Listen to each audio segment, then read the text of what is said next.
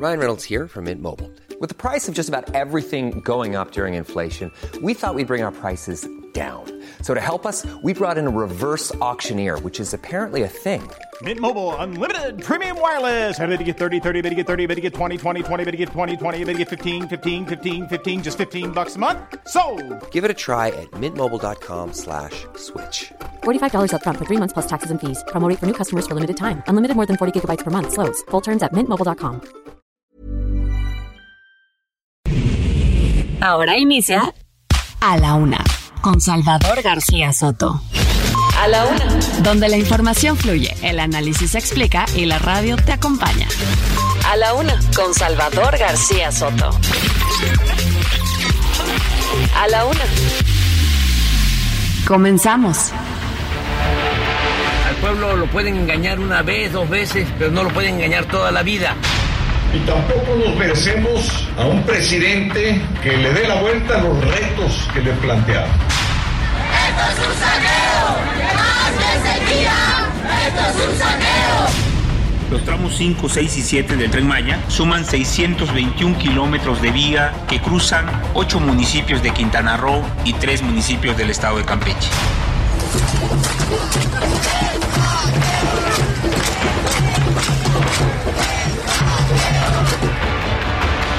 Desde enero pasado aplicará un aumento al sueldo de maestras y maestros y de todos los que laboran en el sector educativo de 8.2% en promedio. ¡Maestros buenos, libros malos! ¡Maestros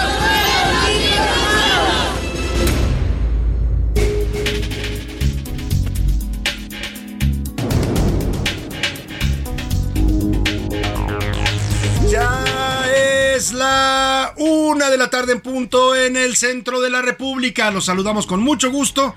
Estamos iniciando a esta hora del mediodía a la una este espacio informativo que hacemos para usted todos los días a esta misma hora del día. Aquí estamos puntuales, listos y con la mejor actitud para informarle, para entretenerle y también para acompañarle en esta parte y en este momento justo de su día, donde quiera que usted esté escuchándonos, sintonizándonos, donde quiera que esté eh, laborando o en casa o trabajando desde casa o en el tráfico de su ciudad y lo que esté haciendo, le saludamos con mucho gusto. Yo soy Salvador García Soto y en este lunes 15 de mayo me da gusto darle la bienvenida a este espacio informativo. En las siguientes dos horas le voy a estar actualizando el panorama informativo solo con lo más importante, lo más importante solamente, ya lo sabe usted, de lo que haya pasado en la ciudad, en el país y en el mundo, se lo tendré aquí en A la Una. A nombre de todo este equipo de profesionales que me acompaña, le doy la bienvenida no solo hoy lunes, sino a toda la semana. Estamos iniciando semana en este lunes 15 de mayo y estamos además festejando a uno de los eh, profesiones más queridas, más necesarias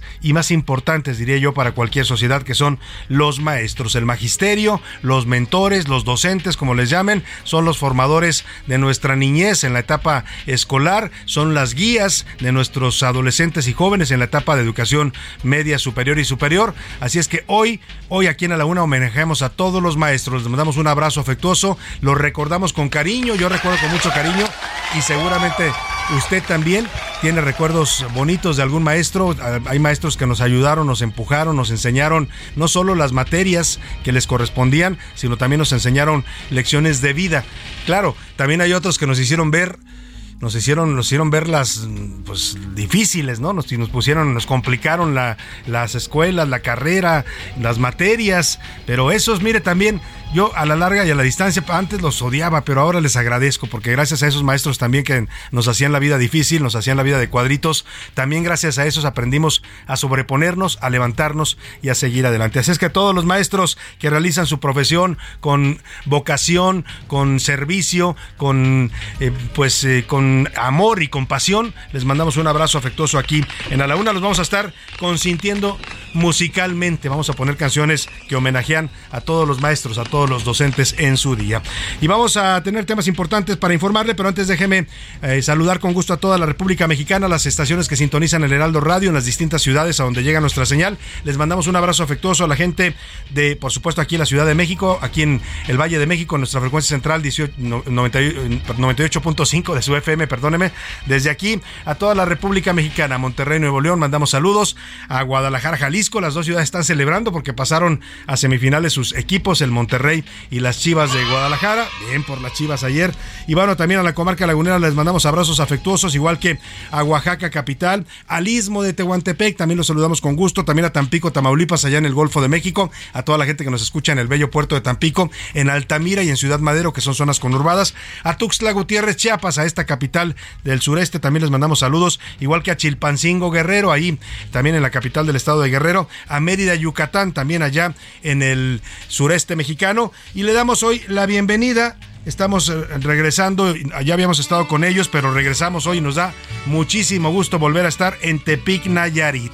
Hoy volvemos a sonar con el Heraldo Radio ahí en Tepic, capital del estado de Nayarit, en el 103.3 de FM. Bienvenidos de nuevo a todos los amigos de Tepic, que tenemos un gran auditorio ahí en esta bella ciudad del occidente de México. Saludos a todos los amigos de Tepic, Nayarit. Les damos la bienvenida y los invitamos que todos los días nos escuchen de 1 a 3 de la tarde. Aquí estaremos con lo más importante, solo lo más importante de la noticia en México y en el mundo. Bienvenidos a la gente de Tepic. Saludamos también a los que nos escuchan allá al otro lado del río Bravo, en el territorio de los Estados Unidos, a las ciudades de Brownsville y McAllen en la frontera con México. Más arribita a San Antonio y a Huntsville, Texas, también en el estado de la Estrella Solitaria. Y también en Chicago, Illinois, allá en la zona de los Grandes Lagos. Saludamos a la gente de Airville, Chicago. Muchos saludos también a los amigos de Cedar Rapids y de Independence, Iowa.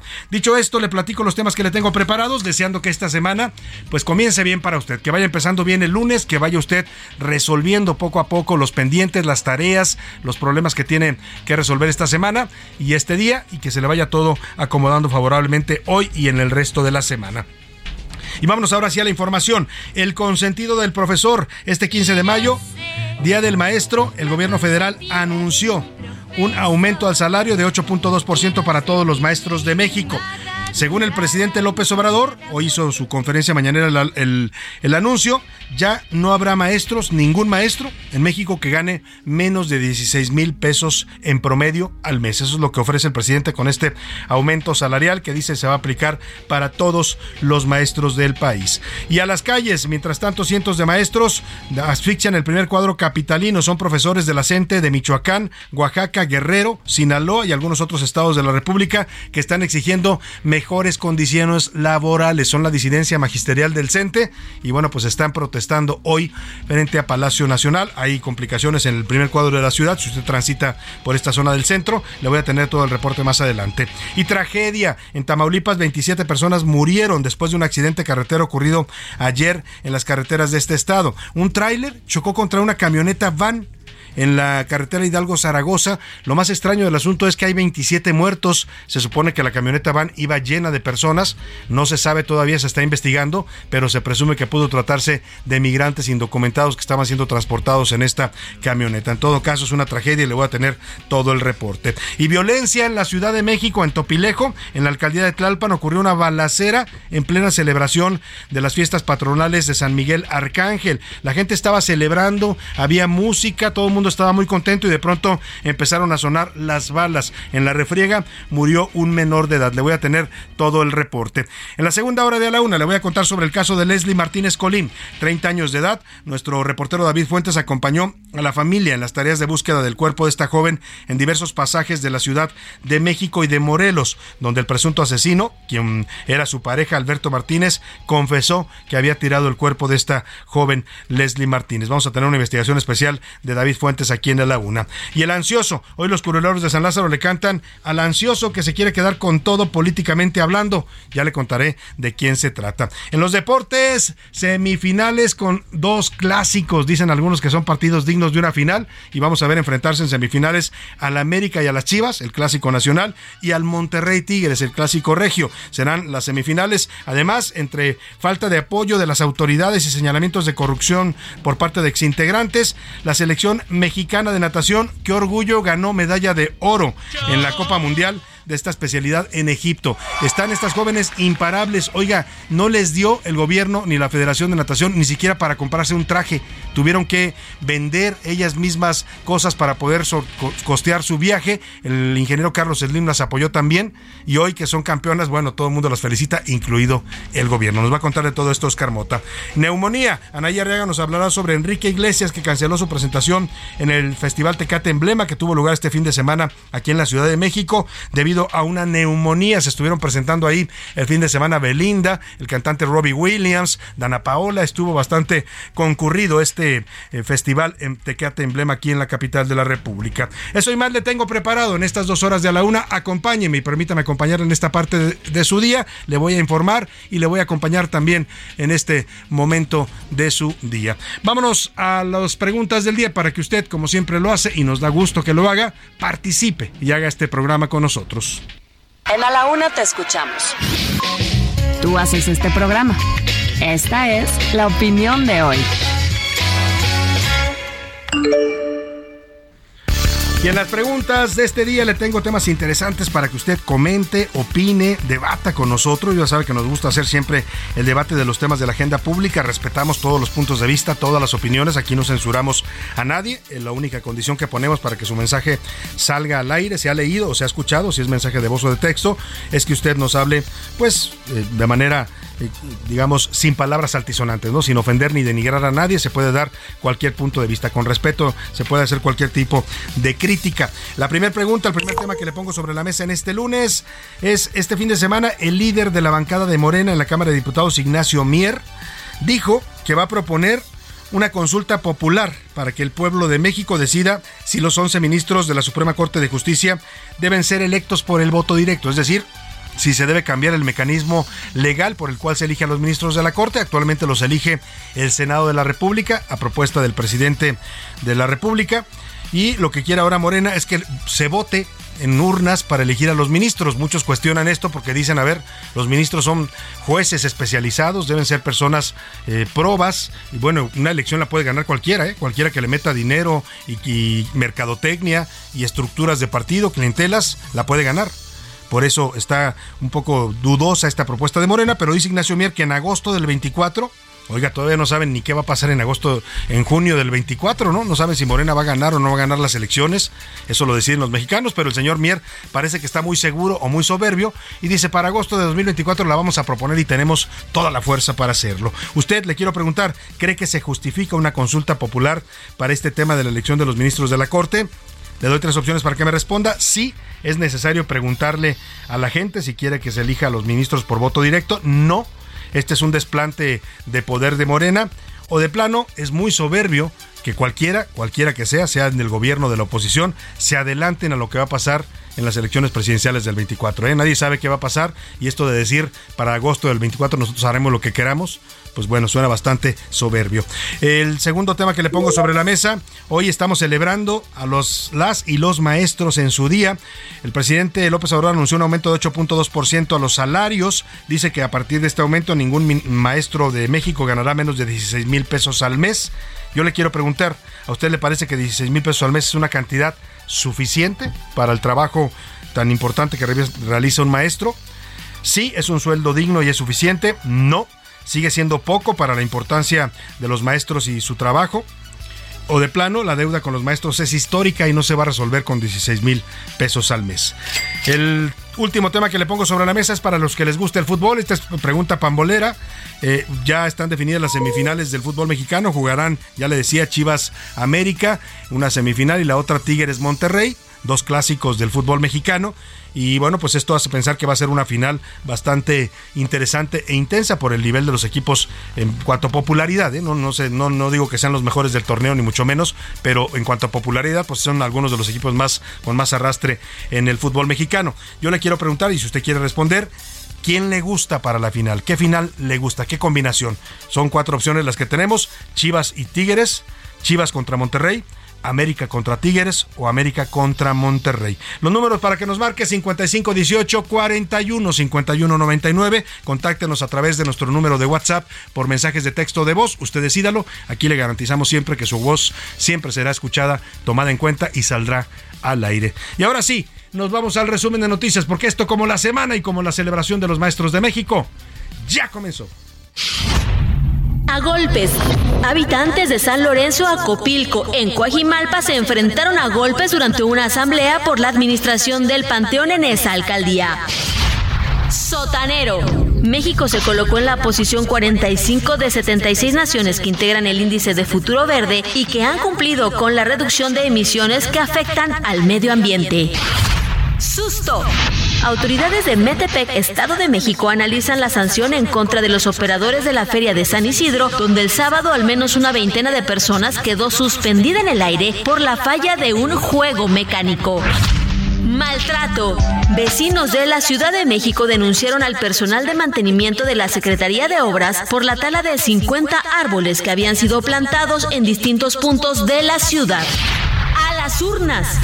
Turquía se encamina a una segunda vuelta de las elecciones presidenciales después de que el mandatario Tayyip Erdogan superó las previsiones en los comicios del domingo en los que pretendía prolongar sus dos décadas de gobierno.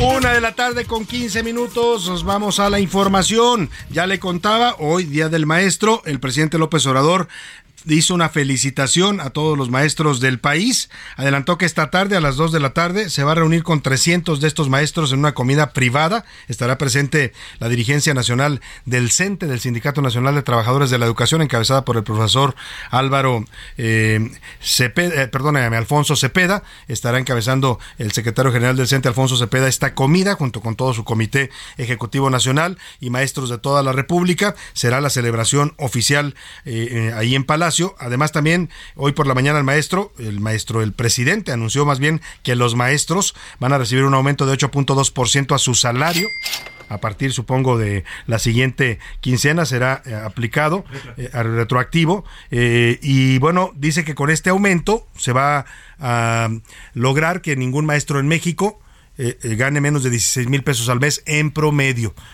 Este fue lo que anunció hoy el maestro. Ahora le cuento de la otra cara de la moneda. Mientras en Palacio Nacional habrá festejos y discursos en favor del magisterio, se anunciará este aumento. Pues la disidencia magisterial, la CENTE, está haciendo movilizaciones aquí en la Ciudad de México, en estados como Oaxaca, Michoacán y Guerrero. Ya le platico. Por lo pronto, así anunció el maestro, el presidente López Obrador, insisto en decirle el maestro, anunció el aumento al magisterio nacional. Desde enero pasado eh, aplicará un aumento al sueldo de maestras y maestros y de todos los que laboran en el sector educativo de 8.2% en promedio. Ningún maestro ni trabajador de la educación ganará menos de 16 mil pesos mensuales, que es el promedio que obtienen actualmente los trabajadores inscritos en el Seguro Social.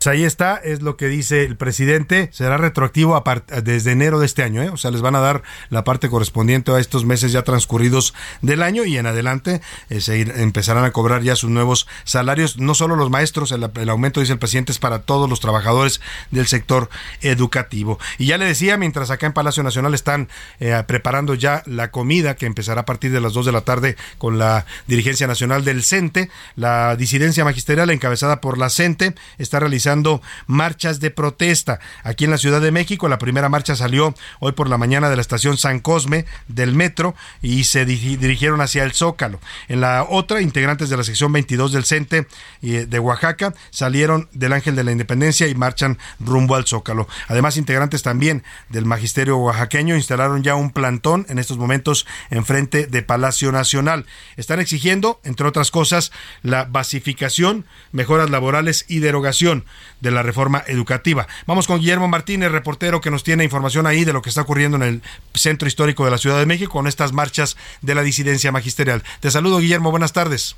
Nos damos cuenta que es igual a todos los gobiernos anteriores, que está con la clase alta, que va a defender intereses Excelente tarde, Salvador, te saludo con gusto y efectivamente desde muy temprano integrantes de la Coordinadora Nacional de Trabajadores de la Educación, maestros, han salido a manifestarse al zócalo de la ciudad y también a las calles principales del centro histórico. Desde las 5 de la mañana, integrantes de la sección 22 de Oaxaca llegaron y se apoderaron del zócalo capitalino, han colocado un plantón con algunas eh, casas de campaña y también con lonas. Ellos están exigiendo principalmente que se elimine la reforma educativa y de la misma manera mejoras laborales, entre ellas reinserción y también pagos justos. Se colocaron prácticamente entre la avenida 20 de noviembre y la Catedral Metropolitana para exigir justamente sus demandas y pues casi cerca de las 11 de la mañana salió otra marcha, igual integrantes de la sección 22 de Oaxaca,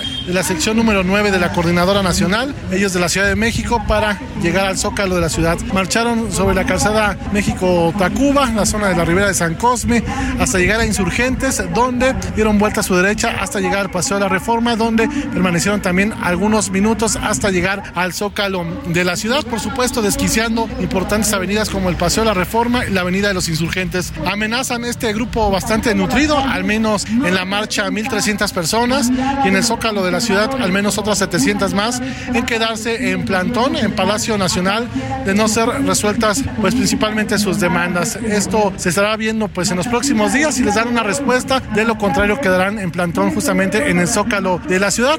afectación vehicular principalmente en la zona de Reforma y la Avenida de los Insurgentes, donde muchos automovilistas y usuarios del transporte público pues se vieron afectados y también, por supuesto, mostraron su inconformidad. De momento, ese reporte que tenemos, Salvador.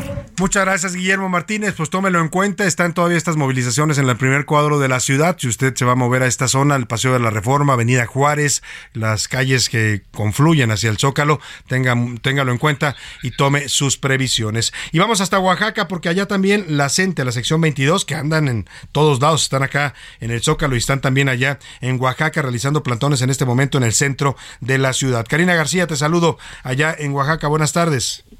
¿Qué tal, Salvador? Auditorio, muy buenas tardes. Pues efectivamente, eh, los maestros de la sección 22 de la Coordinadora Nacional de Trabajadores de la Educación continúan aquí con su marcha al oriente de la capital oaxaqueña para, eh, se prevé que en unos minutos más, pues la retaguardia llegue ya al Zócalo capitalino y pues los maestros demandan mejores eh, salariales, así como mejoras en la infraestructura educativa, pero sobre todo exigen que la educación indígena no sea absorbida por el Instituto Nacional de Pueblos Indígenas, toda vez que dijeron se estaría afectando a estos pueblos originarios. En este sentido, comentarte, Salvador, que en este marco del Día del Maestro, también los integrantes de la sección 22, pues ya colocaron una serie de lonas y casas de campaña en al menos tres cuadras a la redonda del Zócalo Capitalino para exigir al gobernador del estado pues atienda su pliego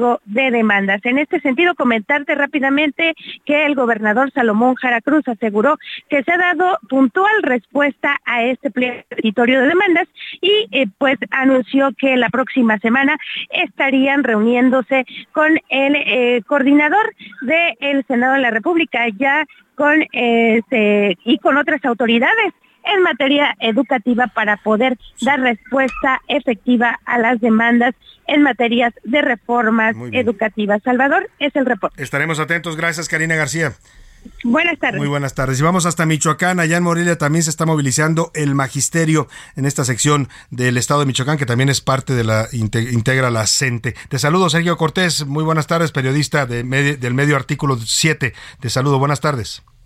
Buenas tardes, Salvador. Con gusto de saludarte. Sí, efectivamente, fíjate que aquí en Michoacán, concretamente en Morelia, la capital del estado, pues trabajadores de la educación, principalmente de la Coordinadora Nacional de la Gente, eh, pues se manifestaron, han marchado eh, realmente muy, muy tranquilo en comparación con otros años.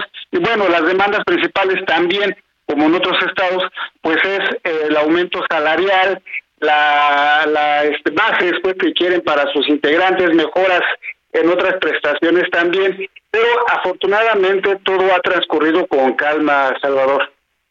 Muy bien, Sergio, pues estaremos atentos, nos más tranquilo, nos dices el magisterio que en otros años ahí en Michoacán, pero bueno, también están saliendo a las calles a manifestarse en este día. Te agradezco mucho el reporte, Sergio Cortés.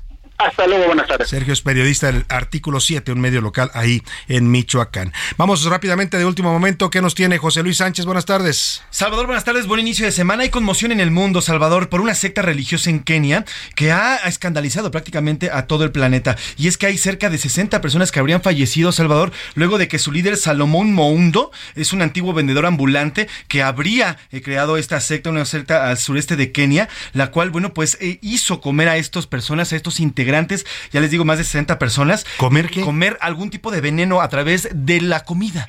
Y estamos hablando en estos momentos de estas más de 60 personas y todavía están buscando más porque este líder, por, y lo entre comillas, este líder de esta secta, habría enterrado a la mayoría de ellos. Eso y está los envenenó conscientemente, pues, ellos sí, sí, aceptaron. Sí, o sea, todos, era un ritual, pues. Exactamente, una, un, formaban un parte suicidio de colectivo. de ritual. Exactamente. Qué terrible ese tipo de cosas. En pleno siglo XXI el fanatismo religioso sigue cobrando vidas en el mundo. Oiga, el saldo promedio actual de un maestro es de entre 8 y 10 mil pesos, dice el presidente que con el aumento de 8.2 que les acaba de otorgar a los maestros va a ser en promedio de 16 mil pesos. Vámonos con la primera canción de maestros. Esta es Julisa y nos recuerda a ese personaje que todos conocimos en el salón, ese niño o niña que nos caía gordo porque era el más barbero con el maestro y era el consentido del profesor. de mi profesor. Quiero sentirme mimada, admirada, envidiada por todo el salón.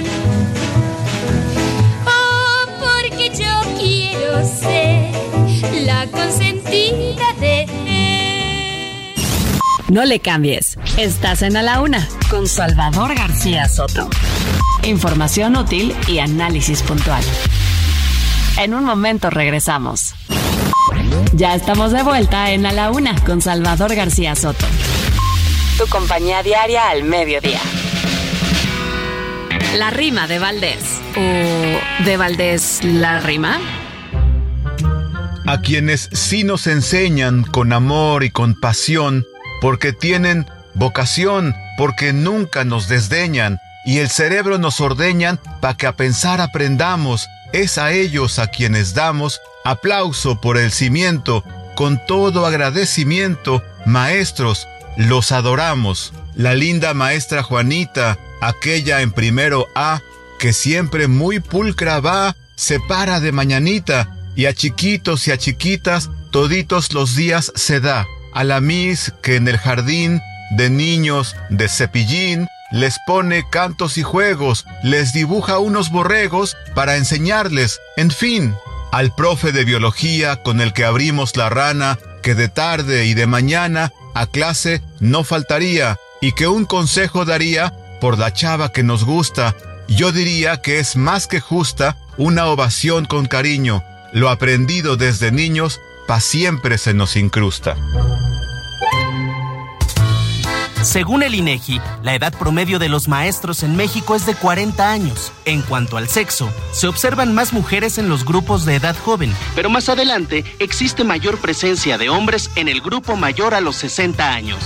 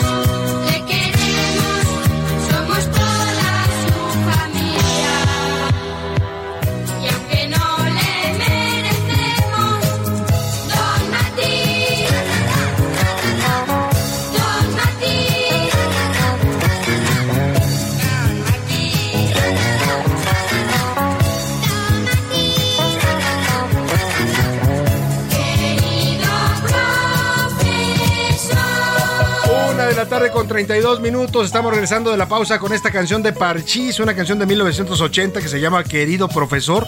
Formó parte de la película La Guerra de los Niños, que en aquel año sacó este grupo infantil. Y bueno, pues habla de un profesor muy querido. Y yo aprovecho esta canción de Parchís para añadirle a los temas de hoy que nos puede mandar a través de sus mensajes y opiniones. Que nos comente el, nombre del profesor, si se acuerda también de qué materia le daba, el nombre o de qué grado, el nombre del profesor que más recuerda usted con cariño. Ese, ese maestro maestra que lo marcó de por vida, que lo impulsó, que lo motivó.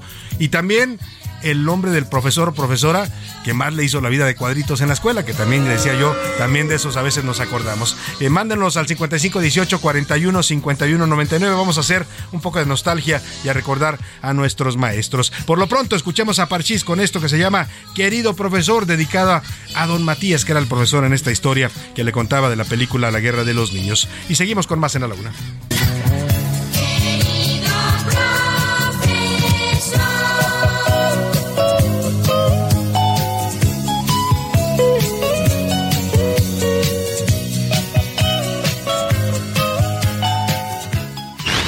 La una, con Salvador García Soto.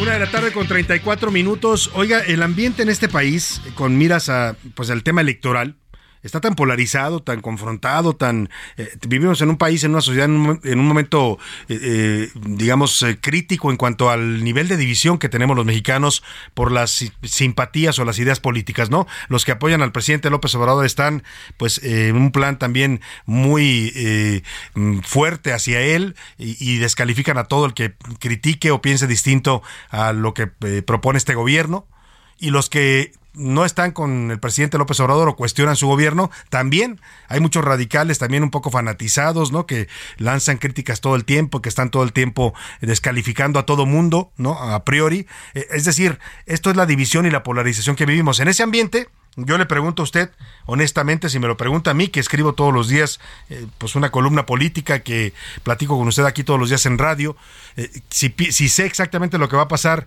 en la elección de junio de 2024, la elección presidencial federal, donde se renueva la presidencia de México, el Congreso de la Unión y creo que más de nueve gubernaturas en los estados, eh, si sé lo que va a pasar, pues no. O sea, la mayoría de la gente cuando me pregunta, ¿tú qué, quién crees que va a ganar? ¿Qué va a pasar? Bueno, pues no. Hoy el- las encuestas dicen una cosa, dicen que Morena tiene ventaja, pero la oposición todavía no se resuelve quién va a ser su candidato, pero este descontento de muchos mexicanos, pero también las eh, bases sociales que sigue y la popularidad que sigue teniendo el presidente, la verdad es que es una elección todavía muy incierta, ¿no? Cada quien puede tener su pronóstico, cada quien puede ver las cosas como quiere y es muy respetable, pero es algo muy incierto lo que va a pasar en, en junio de 2024. Le platico esto porque el señor Ignacio Mier Velasco, que es el eh, presidente de la Cámara de Diputados, a ver si lo buscamos para platicar de este tema, ayer lanzó una propuesta a propósito de el revés que le dio la Suprema Corte de Justicia de la Nación al presidente López Obrador al eliminarle la primera parte de su plan B, en estos próximos días ya se discute la segunda parte y también el pronóstico es que se lo van a echar para atrás. Bueno, pues lo que dice Ignacio Mier es que, pues para tratar de suplir esta, este fallo de la Corte, en agosto de 2024, Morena y sus aliados van a convocar a una, a una consulta popular, que se puede hacer ahora ya por vía de la Constitución, para que los mexicanos digamos si queremos o no que se cambie el método de elección de los ministros de la Corte y que en vez de que los elija el Congreso a propuesta del presidente, como ocurre actualmente, así lo marca la Constitución, ahora los elijamos nosotros por voto directo y popular, como elegir a un diputado, a un alcalde, a un senador, a un presidente de la República. La verdad es que esto ha sido un poco cuestionable porque hablamos de ministros que tienen que tener una trayectoria judicial, que tienen que saber del derecho.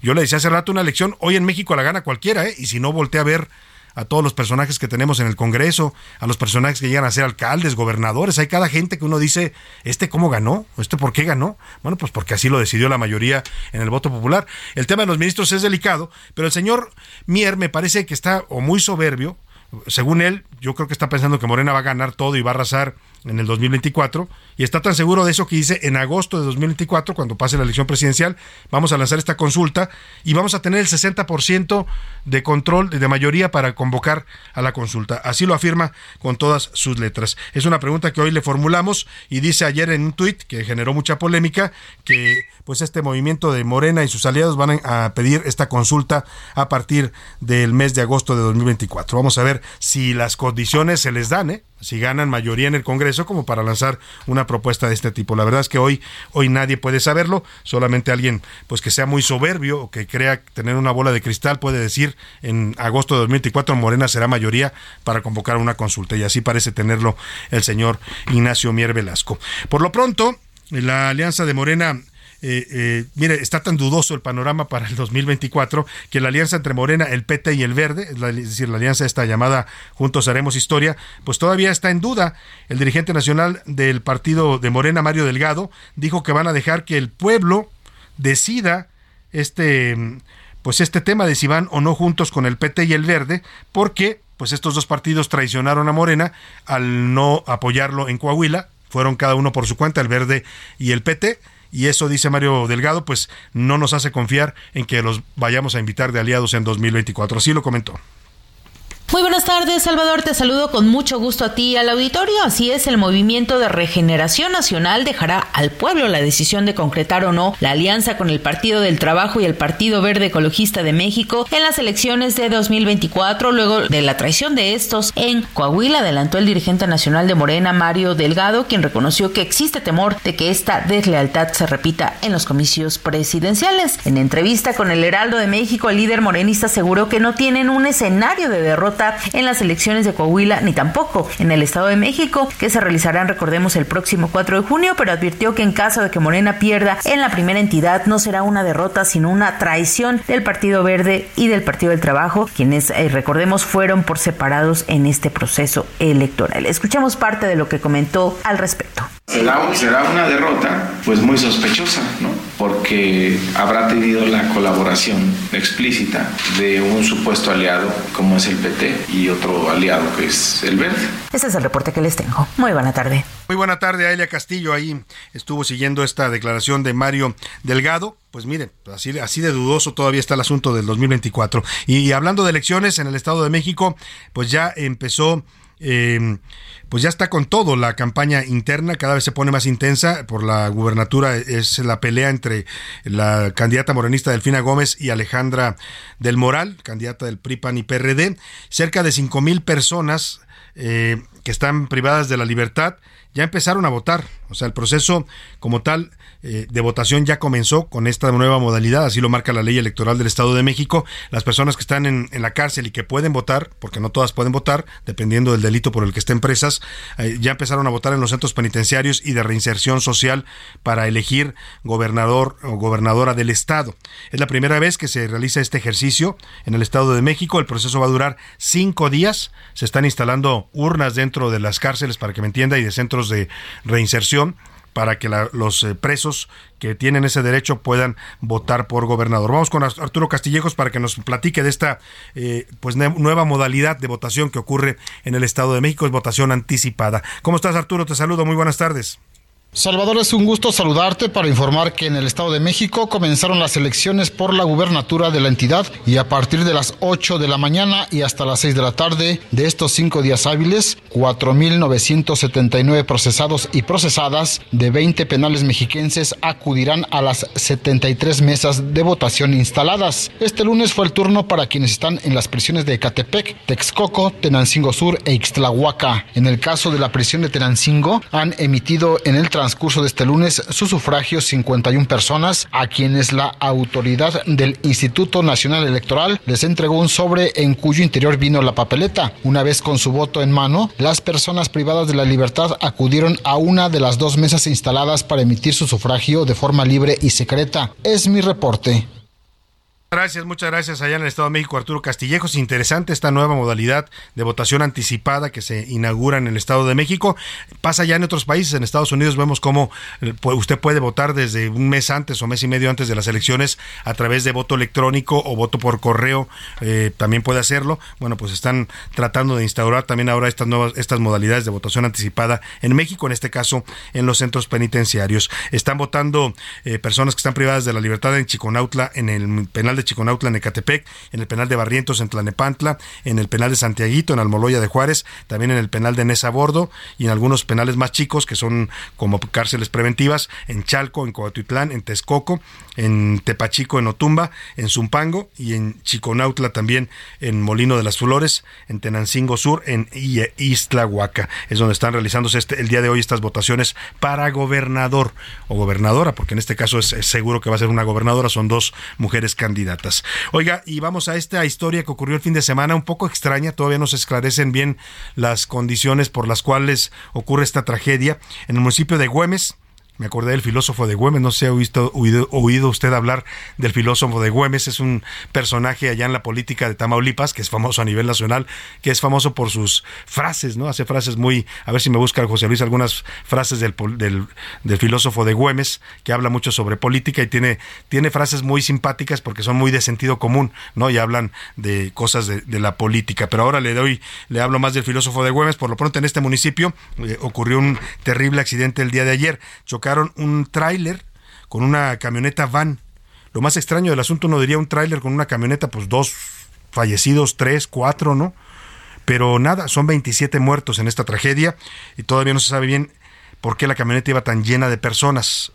Eh, hay una versión que dice que podría haberse tratado de migrantes indocumentados que estaban siendo trasladados en esta camioneta. El caso es que entre las víctimas hay incluso niños. Vamos contigo, Carlos Juárez, allá en Tamaulipas. Platícanos de esta lamentable tragedia carretera. Buenas tardes.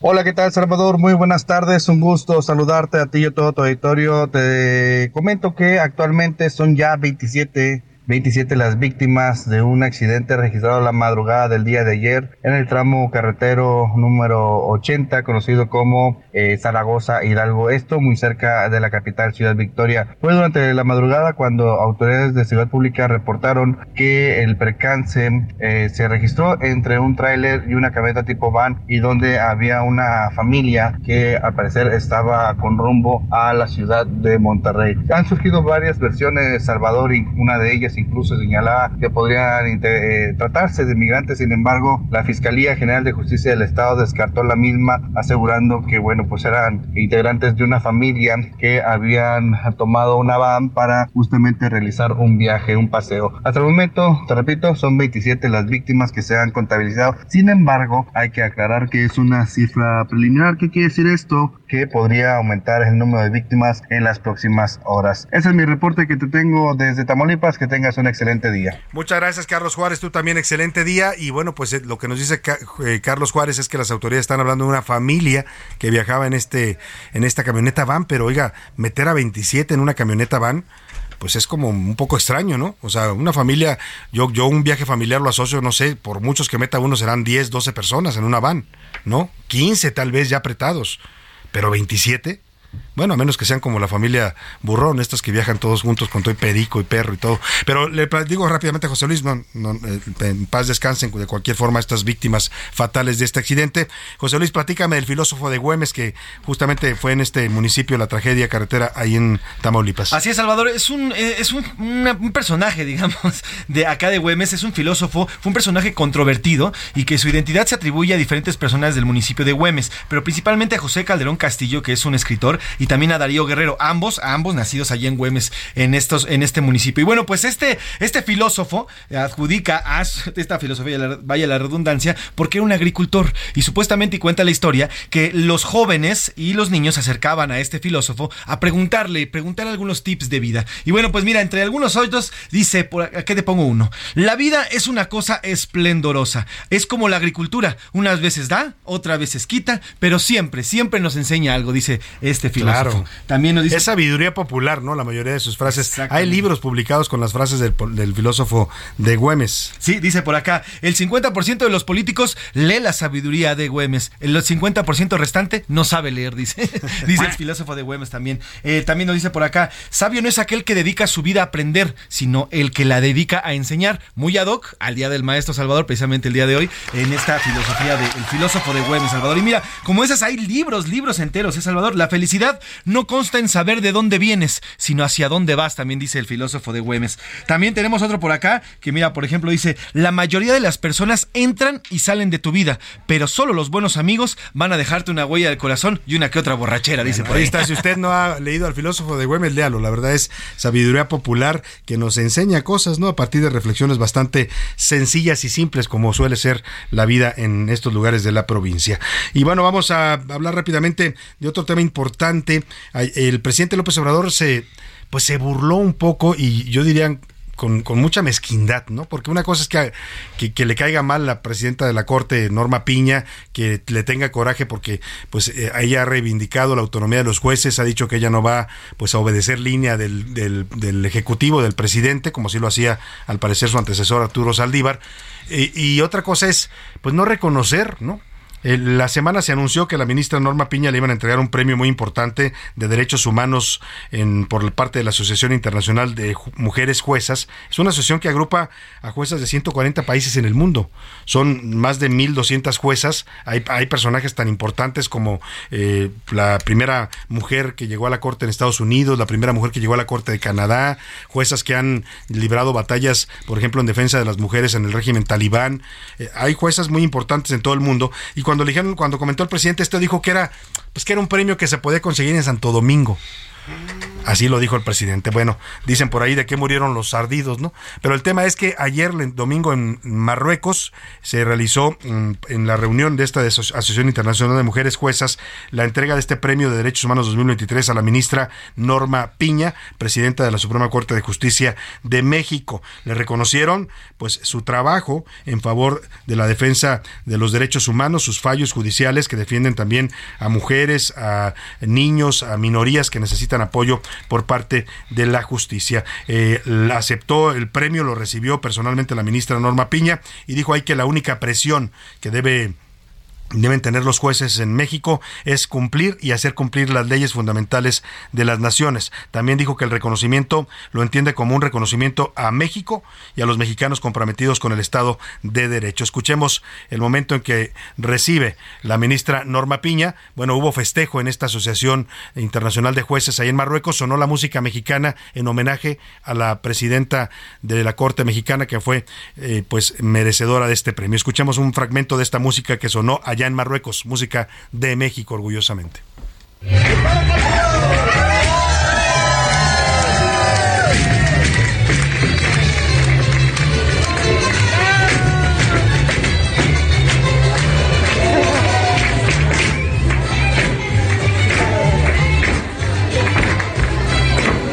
Pues ahí está, se ve, este video se lo voy a compartir en redes sociales, se ve a la ministra Norma Piña festejando junto con las juezas de todo el mundo que le entregaron este importante reconocimiento. Felicidades a la ministra Norma Piña y a la Suprema Corte de Justicia de la Nación. Oiga, en Topilejo había festejos el fin de semana y se pues todo se salió de control. Estaba la gente muy contenta festejando las fiestas patronales de San Miguel Arcángel, que es el patrono del pueblo, es un pueblo que está allá para la zona de eh, La Jusco, en la alcaldía de Tlalpan y de pronto sonaron los balazos. Hay entre los muertos un niño menor de edad.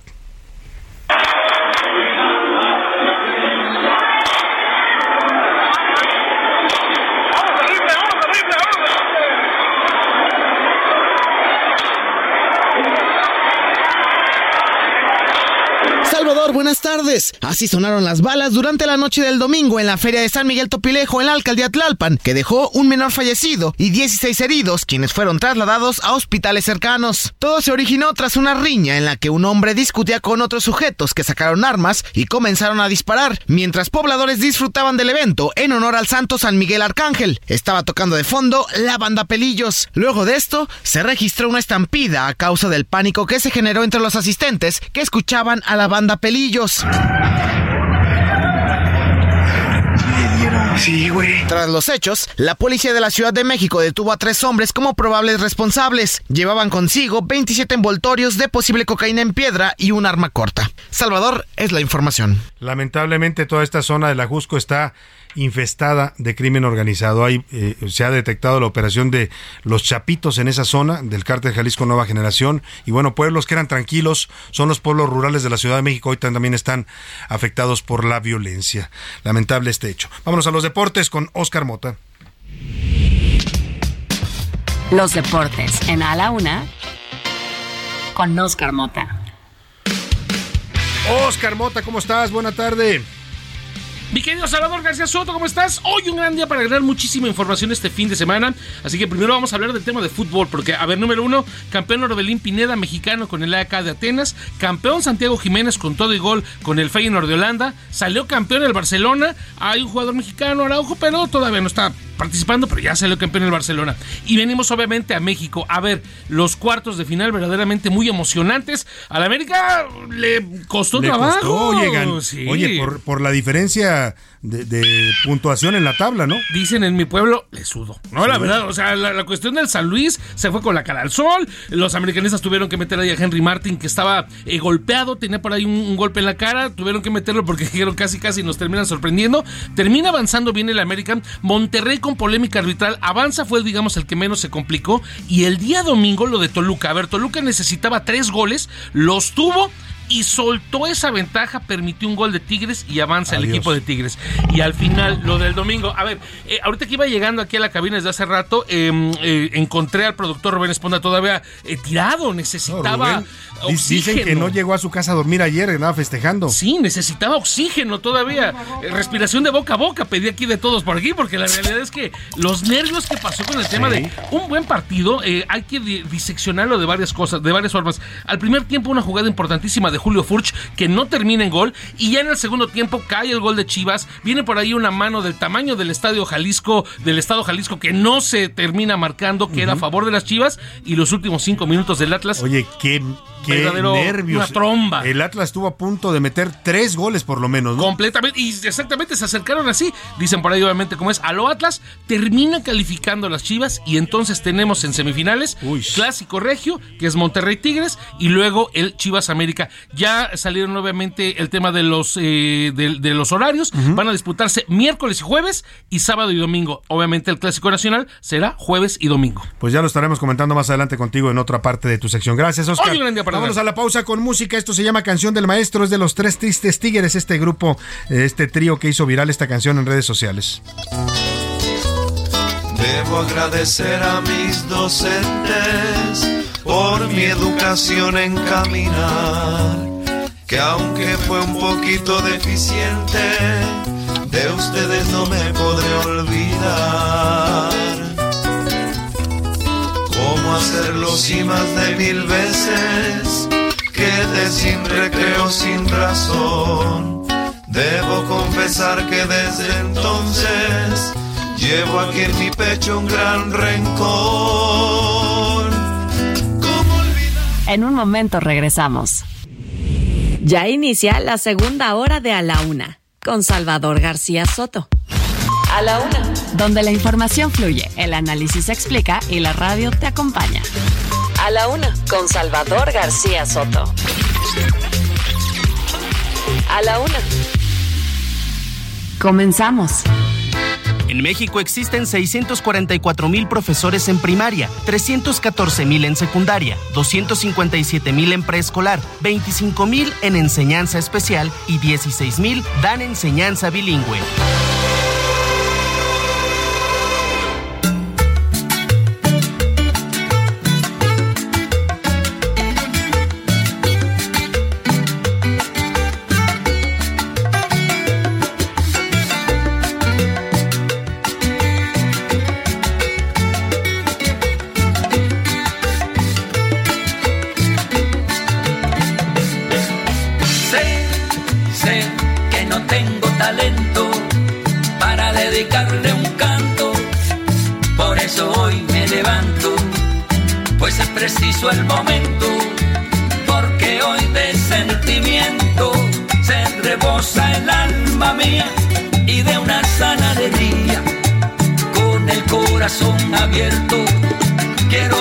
Decirle al maestro, Dios te bendiga en tu día.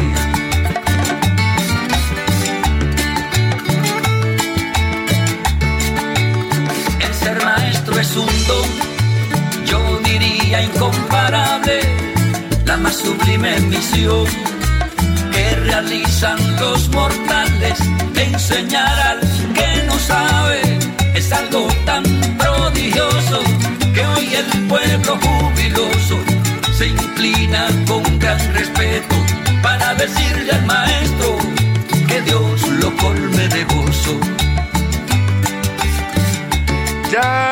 las 2 de la tarde en punto en el centro de la República y es un gusto saludarlo a esta hora del mediodía. Estamos comenzando la segunda hora de a la una y también ya comenzamos la tarde de este lunes 15 de mayo, Día del Maestro. Con esta gran canción que estamos escuchando, Canción del Maestro, cantada por el dominicano Manuel Jiménez, una canción que reconoce la grandeza de la labor de los maestros, una noble labor que realizan para educar a las futuras generaciones, para formarlos, para hacerlos no solo buenos estudiantes y transmitirles eh, conocimientos académicos, sino también para hacerlos buenos ciudadanos. De eso habla Manuel Jiménez en esta bella canción en donde elogia y ensalza el papel de los maestros en toda sociedad. Escuchemos más de este ritmo dominicano de Manuel Jiménez en homenaje a los maestros, a los que hace una metáfora que los proyecta como una, una vela que da luz con su conocimiento alumbra el camino de la juventud.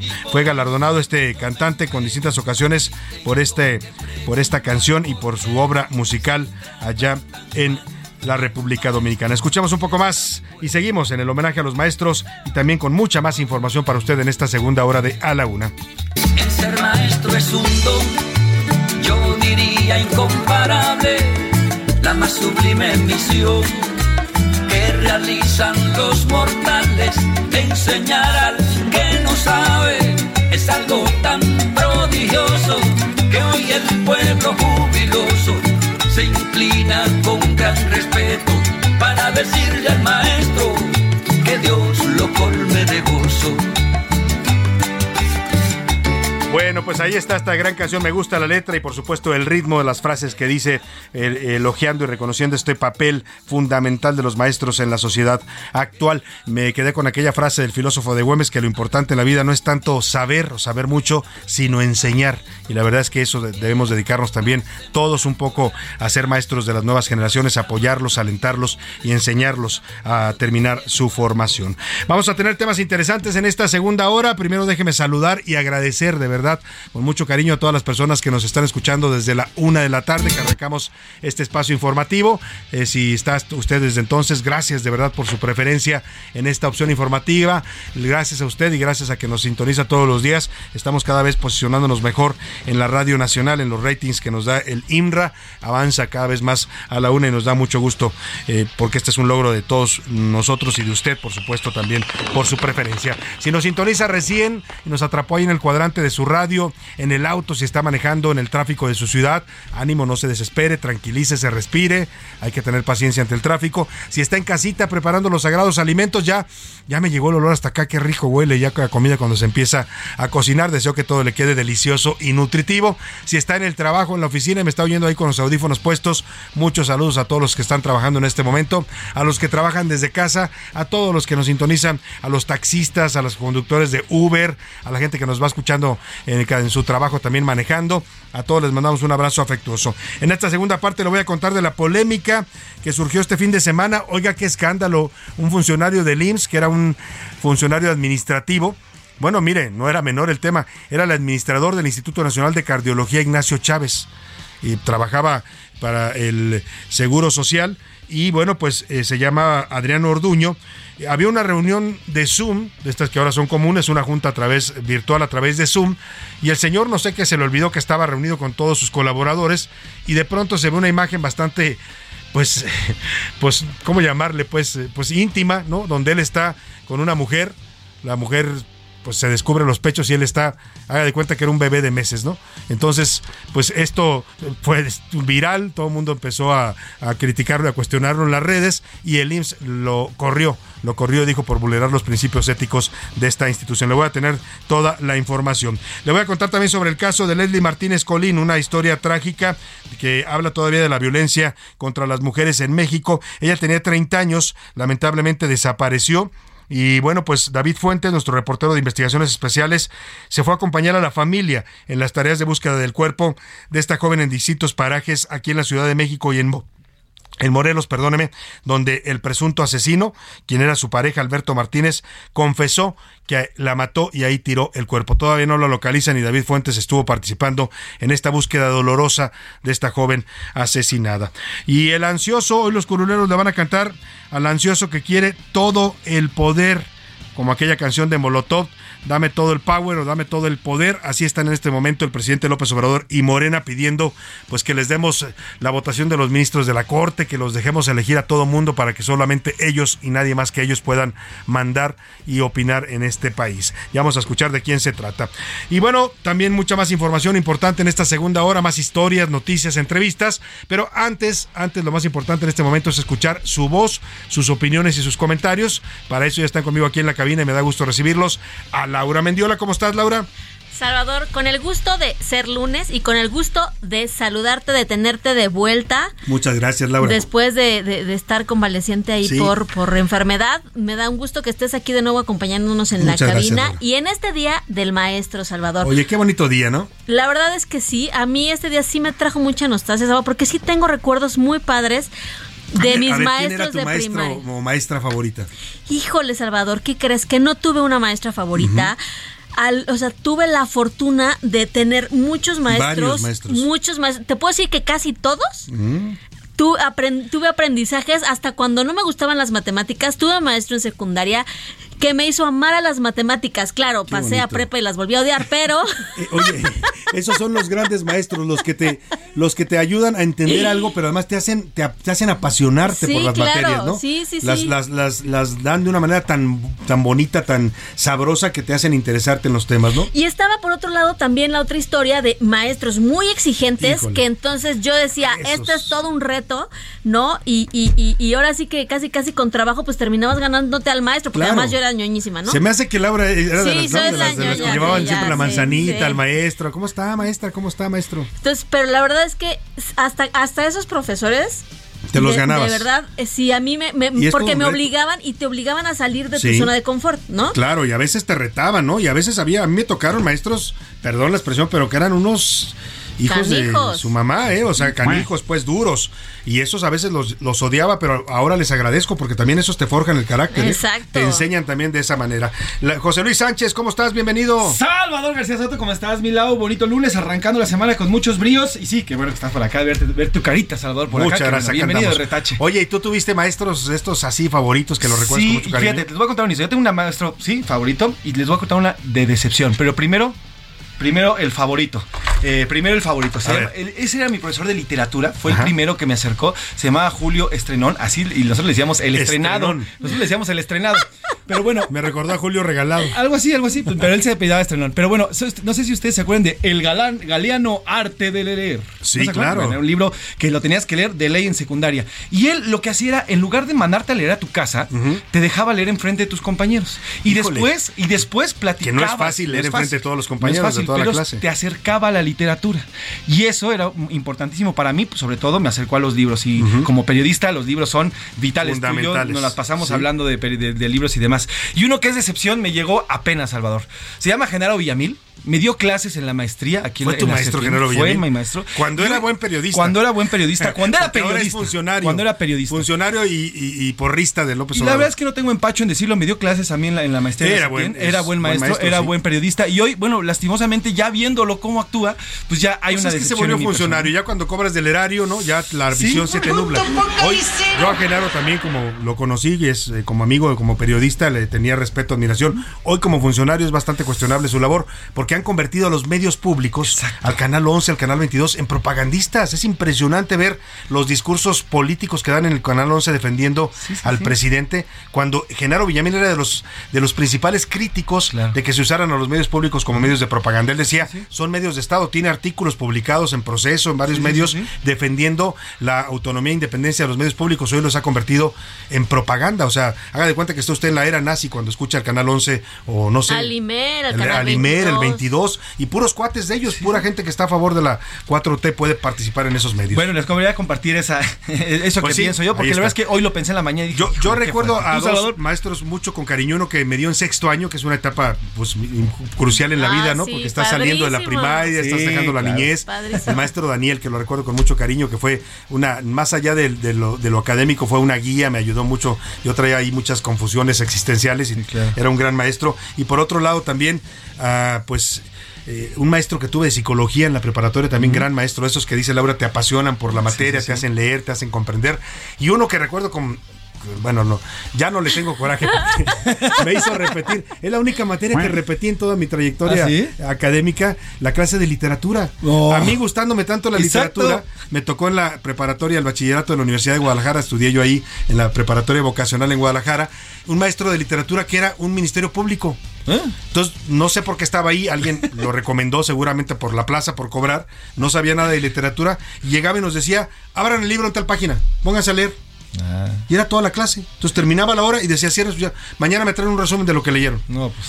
Entonces, en algún momento yo organicé, empecé a preguntar con los compañeros, ¿tú estás de acuerdo? Este señor no, no nos enseña nada, no sabe, ya había investigado, era, Sí, sí, sí. era abogado, era ministerio público, lo cual no tenía nada de Ya había malo. escrito la columna. Ya había visto la columna en la primaria. Pues en- en- a organizar a los compañeros y pusimos una carta a la dirección pidiendo su cambio, porque decíamos, no nos está enseñando la clase. Pues algún, algún compañero chismoso que nunca falta fue y le contó que yo había organizado la carta y me reprobó. Ah, sí. Me hizo repetir, me mandó extraordinario, me reprobó el extraordinario y me hizo repetir la materia.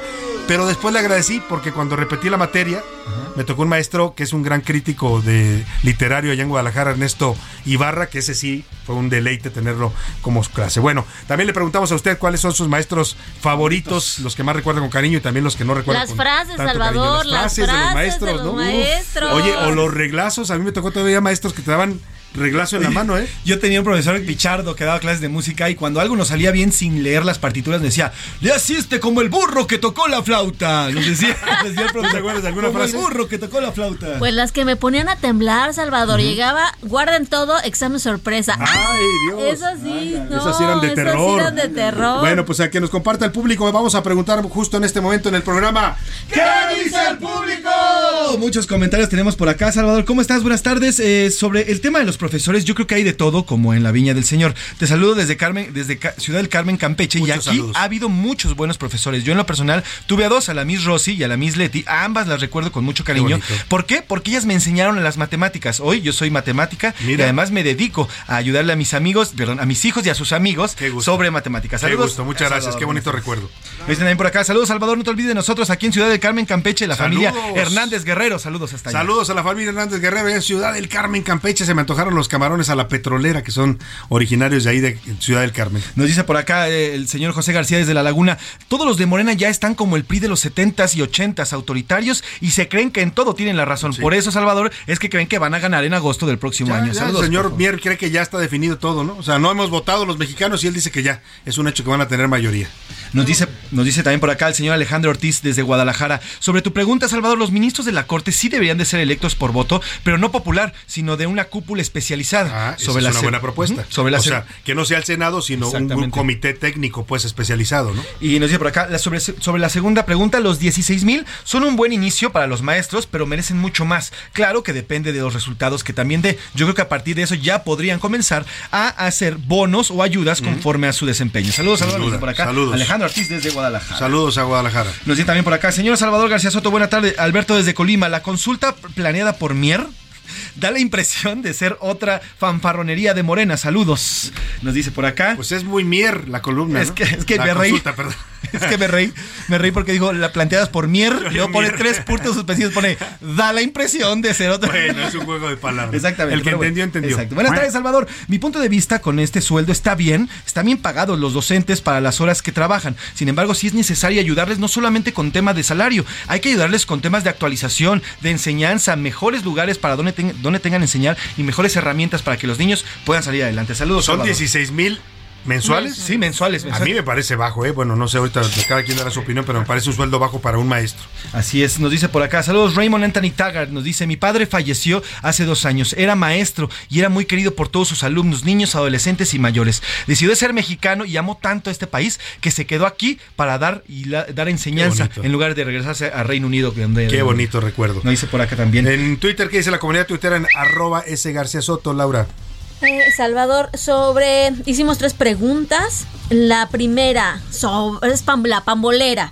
¿Quién le gusta para la final? El 20% Salvador a favor de que sea Chivas contra Tigres, Ujú. el 25% dice que Chivas contra Monterrey, el 23% América contra Tigres y el 33% Chivas, América, contra Monterrey. América, Monterrey, la Monterrey. final, la final. O Bueno, sea, está, está dividida la opinión sí, ¿eh? entonces, ¿eh? Ninguno Sí, quiere... 20, 25, 23 y 33. Pues ahí está dividida. Las otras... La otra pregunta, Salvador, ¿usted cree que es una cantidad suficiente sobre el aumento a los profesores? El 23% que sí, que es un sueldo digno, el 42% que no, que es poco, el 35% que hay una deuda con el magisterio. Y sobre nuestra última pregunta, ¿usted cree que se justifica una consulta popular hablando justamente de eh, los, la decisión de elegir a los 11 ministros de la Corte? El 6%, Salvador, nos dice que sí, que es necesaria una consulta popular. El 71% que no, que es un desplante. Y el 23% que buscan adelantarse a 2024, Salvador. Bueno, pues ahí está la opinión. Más mensajitos rápidamente. Nos dice, mira, y nos hace eh, Jesús Castrejón un, un buen análisis. Salvador, están anunciando 8.2% este año. En realidad solamente es el 3.5% directo al aumento al sueldo. El resto se va a prestaciones. Pero si nos vamos al tema de la inflación, que fue este año del 8, mayor a 8%, Pues y están aumentando el 3.2 a 3.5, de verdad se está perdiendo todo el poder, el poder adquisitivo para nosotros los maestros. Pues tiene acá. toda la razón, ¿eh? considerando la inflación, pues sí, el aumento queda bastante eh, pues ridículo, ¿no? Porque el poder adquisitivo se vio muy afectado de los mexicanos con esta inflación histórica del 8%. Fran- Francisco Romano dice, saludos Salvador, yo tengo dos maestros que amo y adoro y al final ya siendo adulto pude eh, hablar con ellos, pude platicar con ellos, compartimos algunas anécdotas. Hoy los recuerdo, están en el cielo ambos, pero con mucho cariño me Qué acuerdo de todo lo que me enseñaron. Saludos. Qué bonito. Yo no tuve oportunidad de ver a ningún maestro después, ¿no? Y es bonito eso de reencontrarte los después es a los que te formaron, te dieron clases de, de niño o de joven. Pues interesantes los comentarios de nuestro Sí. público. ¿Algún otro? José García Marmolejo nos dice, eh, yo extraño mucho a mi profesor de matemáticas en tercer grado de secundaria, un gran maestro Juan de Dios Castro, nos dice por acá. Hay reclamos de Ciudad del Carmen, Campeche, Salvador dice, nos tienes muy olvidados, ver. Salvador, no sé por qué. A ver, Saludos a Ciudad del vamos Carmen. a checar porque no nos están dando la frecuencia de Ciudad del Carmen y al parecer si nos está escuchando mucha gente por allá, que, que te digan dónde, en qué estación nos están escuchando, ¿no? Porque acá no la tenemos registrada. Sí sabemos que había una estación donde nos escuchaban, pero nos habían dicho que ya no estaba llegando la señal. Pero bueno, vamos a recuperarla y por supuesto saludos a todos los que nos escuchan en esta ciudad tropical, allá en Ciudad del Carmen, Campeche. Les mandamos un abrazo, zona petrolera del país y también zona donde se vive y se come bastante bien. Saludos a todos ellos. Vámonos rápidamente a hacer contacto telefónico con Lourdes Mendoza, periodista y columnista del periódico El Financiero, porque justo hoy se da, ayer, ayer los abogados de Emilio Lozoya circulan un comunicado en el que afirman que Petróleos Mexicanos, que el gobierno federal, supongo que la Fiscalía General de la República, ya habrían aceptado el acuerdo reparatorio por 10.7 millones de dólares, con el cual se le daría la libertad a Emilio Lozoya, a su esposa, a su hermana y a su mamá, para que siguieran su proceso en libertad. Pemex no lo ha confirmado y hace rato la periodista Lourdes Mendoza tuiteaba sobre este tema, ya ha seguido personalmente el caso porque tiene además una demanda en contra por difamación en contra de Emilio Lozoya. Te saludo con gusto. Lourdes, ¿cómo estás? Buena tarde. Ay, se me cortó la comunicación. Ya la tenía ahí en la línea telefónica. Vamos a ver si podemos restablecer la llamada. Por lo pronto ya están llegando a Palacio Nacional eh, los invitados del presidente, la dirigencia nacional del CENTE. Han arribado ya los principales invitados que van a estar comiendo. A partir de este momento empieza la comida en honor a los maestros. 300 maestros invitados a Palacio Nacional. Ya estás en la línea, Lourdes. Te saludo. ¿Cómo estás? Buena tarde. Muy bien, Salvador, muy buenas tardes. Y bueno, te, déjame decirte, no nada más tengo una demanda por daño moral, Ajá. tengo otra demanda por falsedad en declaraciones. Claro. Entonces, a ver, la gente creo que ya está harta de tantos dimes y diretes, ¿no? De, pero son los abogados de los Oya. Sí. No hay que equivocarnos. ¿Qué sucedió? Eh, hace más o menos dos meses, dos meses y medio, hubo una audiencia en donde Pemex y la Fiscalía dijeron claramente no queremos hacer ningún tipo de resarcimiento del daño con los Oya y lo estamos acusando por el tema de Odebrecht. En esa en esa acusación le pidieron más o menos 46 millones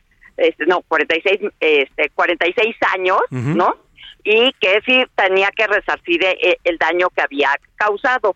Y a su mamá más o menos le pidieron 21 años de cárcel. Y por el otro lado está el tema de agronitrogenados, que fue la última audiencia en donde este pues no pasó absolutamente nada y dijeron que se iban a sentar a ver la posibilidad de llegar a un acuerdo. Pero el abogado de Lozoya, este Miguel Ontivero, se la pasa todos los días diciendo que ahora sí. Y de hecho salió a decir que su cliente ha cumplido con todo y que su cliente no debería de estar en la cárcel. Su cliente no ha cumplido con absolutamente nada. No. Su cliente hizo una denuncia en donde pues, nos puso en una banda 17 personajes y no ha podido este, dar Acreditar una ninguno. sola prueba. No. Una. No ha podido. Entonces, por eso está en la cárcel. Él no es un testigo protegido del gobierno. Para ser testigo protegido tenías que haber dado información este Relevante, sí, y claro, y no lo ha pruebas. podido hacer. Exactamente. Entonces, vuelvo a decir, ¿te acuerdas tú en octubre del 2021 cuando le tomo la foto en el Junán cenando y que tú decías, ¿no? Ese ese pato que se le atravesó. Sí. Si tú tuvieras, te pregunto a ti, Salvador, si tú fueras Emilio Lozoya y tuvieras algo de pruebas, ¿no las hubieras dado en ese momento Por para que no te metieran a la por cárcel? supuesto, Ah, porque bueno. eso fue lo que detonó que lo regresara y lo metieran a la cárcel, estaba en libertad. Exactamente. O sea, él tenía brazalete y lo que dijo el presidente es, si no bien, si bien no fue ilegal, sí fue inmoral y ahí es donde la, la, la fiscalía dice, sí lo quiero en la cárcel. Y la fiscalía sí ya lo acusó formalmente, o sea, el 3 de noviembre, del 3 de enero del año pasado, de 2022, dijo, el único beneficiario del dinero de Odebrecht es Emilio Lozoya y su familia.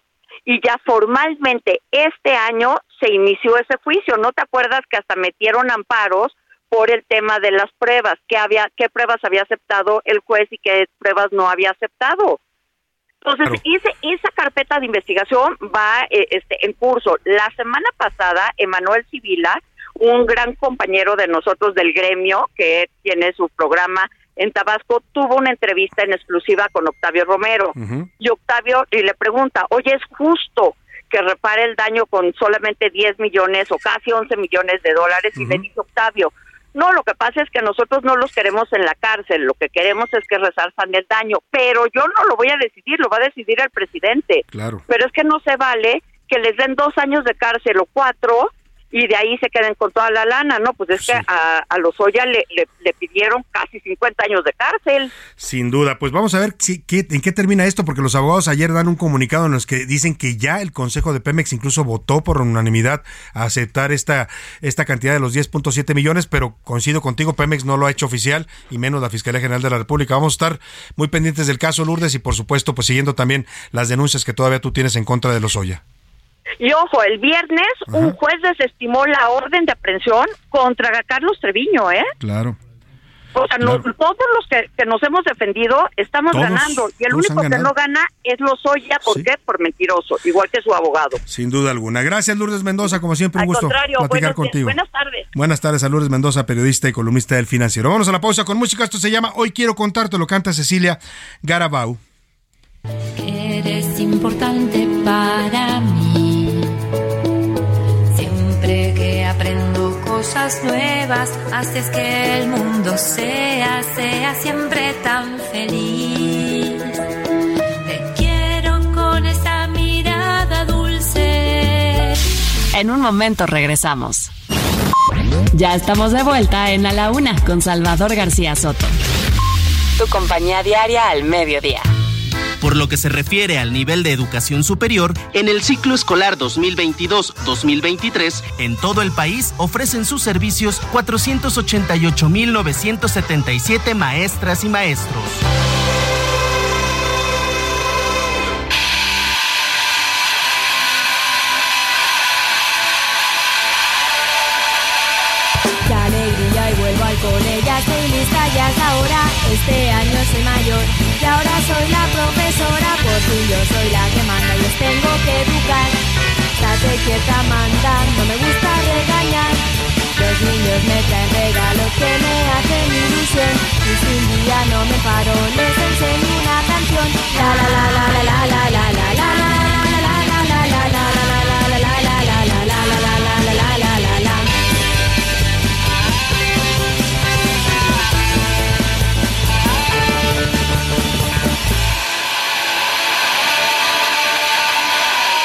De la tarde con 31 minutos de Profesión Profesora. Se llama esta canción que cantan los fresones rebeldes.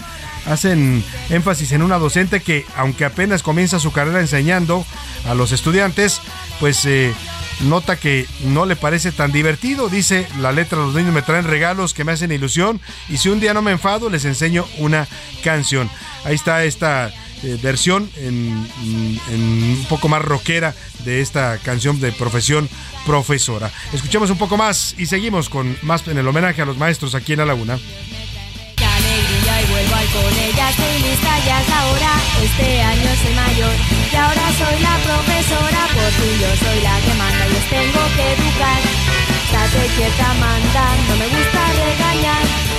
Niños me traen regalos que me hacen ilusión Y si un no me paro les enseño una canción La la la la la la la la A la una, con Salvador García Soto. El ojo público. En A la Una tenemos la visión de los temas que te interesan en voz de personajes de la academia, la política y la sociedad. Hoy escuchamos a Javier Oliva Posada en Poder Nacional. El ojo público. ¿Qué tal? Buena tarde, Salvador, equipo en cabina.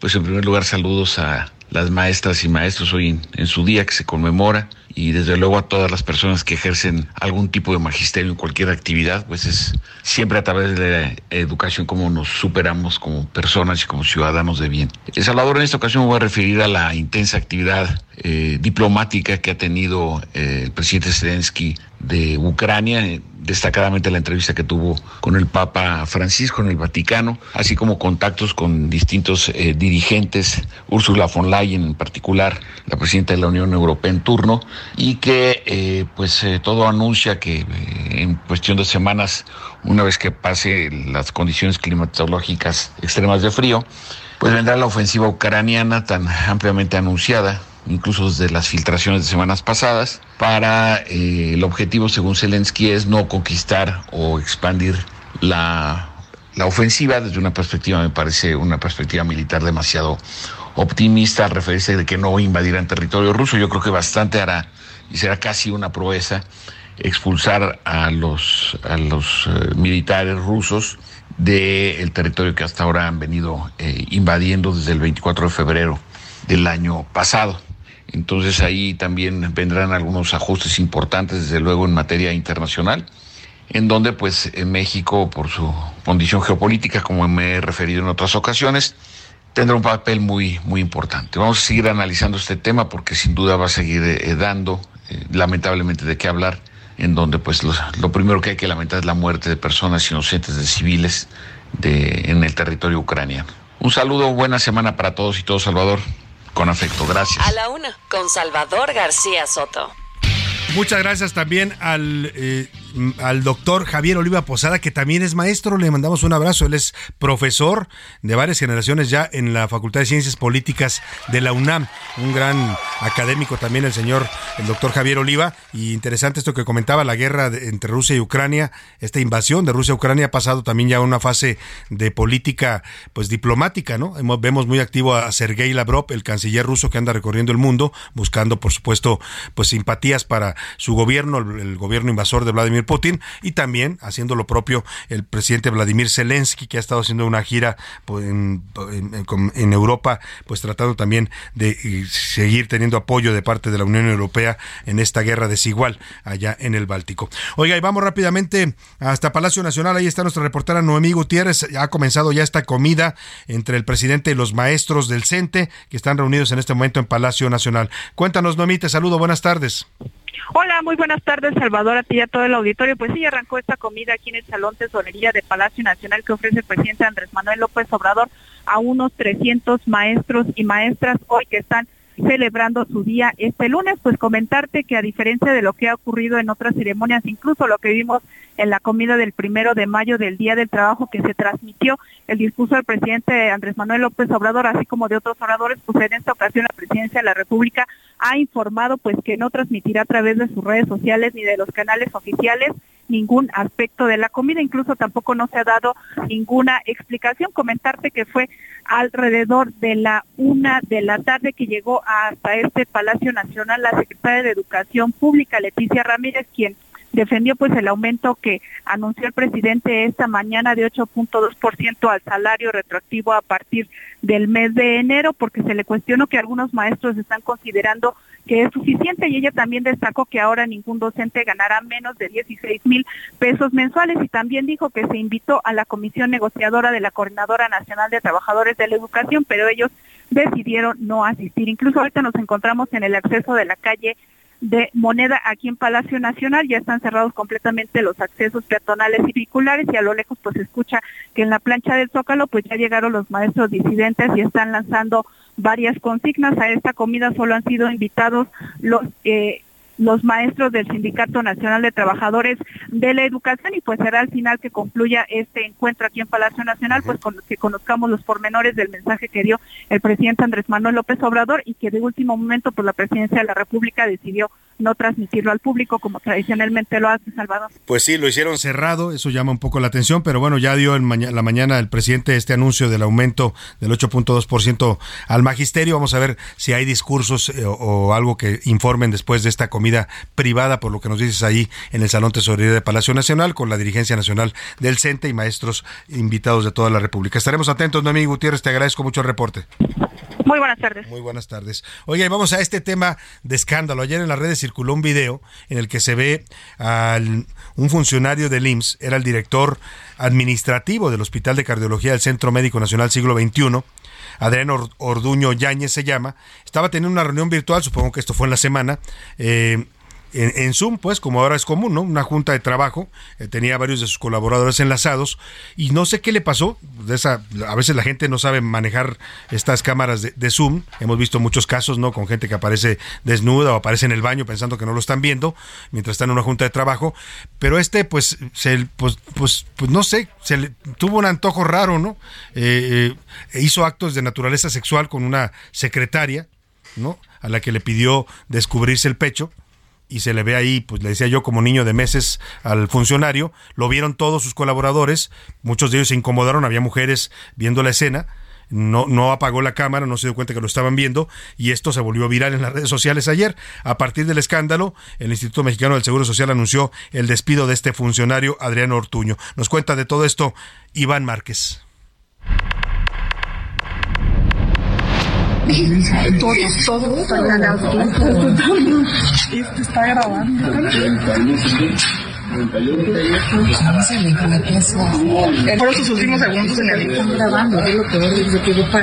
Un bochornoso momento se registró durante una conferencia virtual que sostenían funcionarios del Instituto Mexicano del Seguro Social. Y es que Adrián Orduño Yáñez, quien fuera director administrativo del Hospital de Especialidades de Cardiología en el Centro Médico Nacional Siglo XXI, dejó su cámara encendida mientras sostenía un encuentro íntimo con una mujer.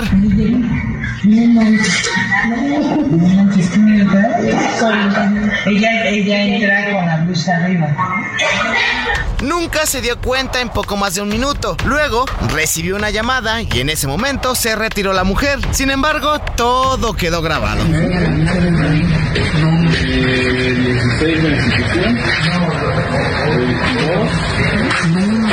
Tras el escándalo, el IMSS terminó su contrato el pasado 12 de mayo. En un comunicado explicó que dichos actos representaron incumplimiento de sus obligaciones laborales, además de que afectan la imagen institucional. Pero esta no es la única ocasión que Orduño Yáñez da de qué hablar. De manera reciente, fue acusado de facilitar la migración de personal médico de su confianza para ocupar puestos en la unidad médica de alta especialidad en Yucatán. Aunque no solo es el influyentismo, sino además, presuntamente, hace negocio en la compra de medicamentos material de curación y otros servicios. Para la una con Salvador García Soto, Iván Márquez. Bueno, pues resultó que era una ficha el señor este Adrián Orduño, que ya fue despedido de la dirección administrativa del, Instituto del, del, Hospital de Cardiología del Centro Médico Nacional Siglo XXI.